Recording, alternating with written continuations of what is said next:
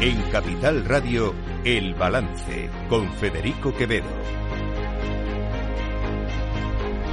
Señoras y señores, buenas noches, bienvenidos este martes 5 de diciembre de 2023. Son las 8, una hora menos en las Islas Canarias.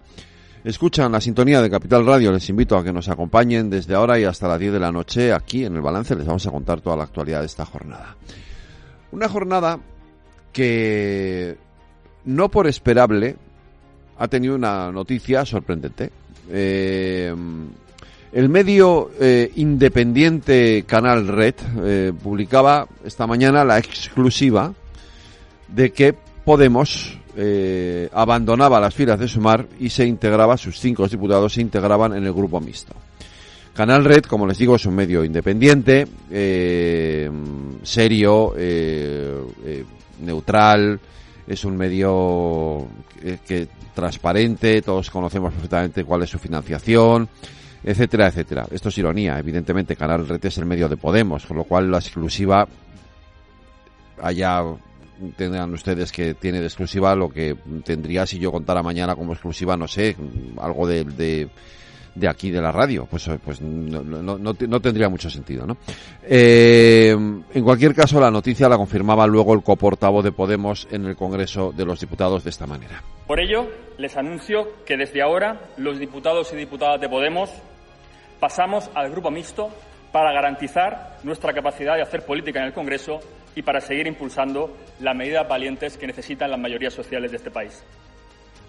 Las personas de Podemos no estamos en política por conservar un escaño, ni por estar en un gobierno, ni por calentar un sillón.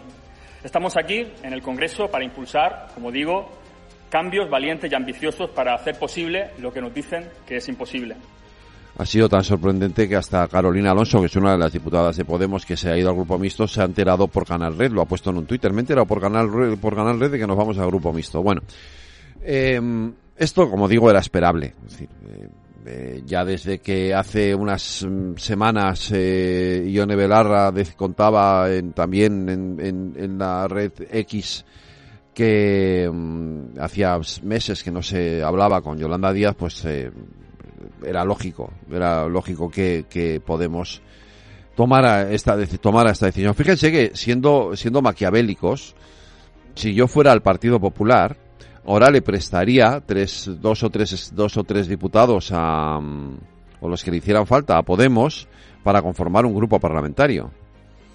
¿No? Es decir, lo mismo que hizo el PSOE con Junts per Cataluña y con Esquerra Republicana, pues yo ahora le prestaría unos, unos, oye, ¿queréis tener grupo parlamentario? Os dejamos tener grupo parlamentario, os dejamos unos diputados del PP para que tengáis grupo parlamentario. ¿Por qué?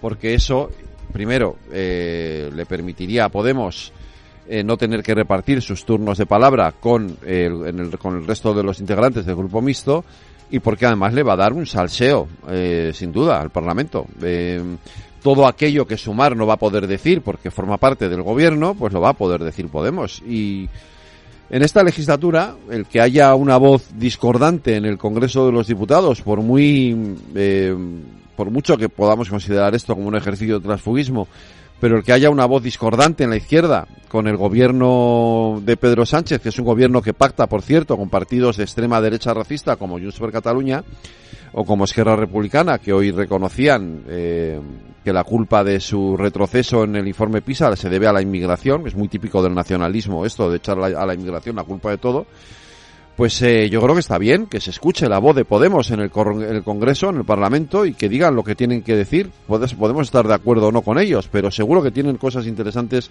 que proponer y que decir en el Congreso de los Diputados. En fin, hoy era un día en el que tocaba también eh, sacar la nota de humor, la ironía, lo ha hecho la ministra portavoz, eh, Pilar Alegría, que cada vez eh, que habla ya se destapa como una, como una mayor habilidad para la sorna, para la ironía, para sacar la sonrisa y, da, y, darse al humor. Le han preguntado si el gobierno iba a nombrar a Tezanos otra vez como director del CIS y esto es lo que ha dicho. Bueno, conocerán todos ustedes los nombramientos en la reseña del Consejo de, del Consejo de Ministros, pero como esta es ya la segunda ocasión en la que me lo preguntan, sí, Efectivamente, les confirmo este nombramiento. Entenderán ustedes que se confirme aquel sociólogo que acierta en las encuestas. O sea que sí, queda, queda, el, nombre, queda el nombre confirmado.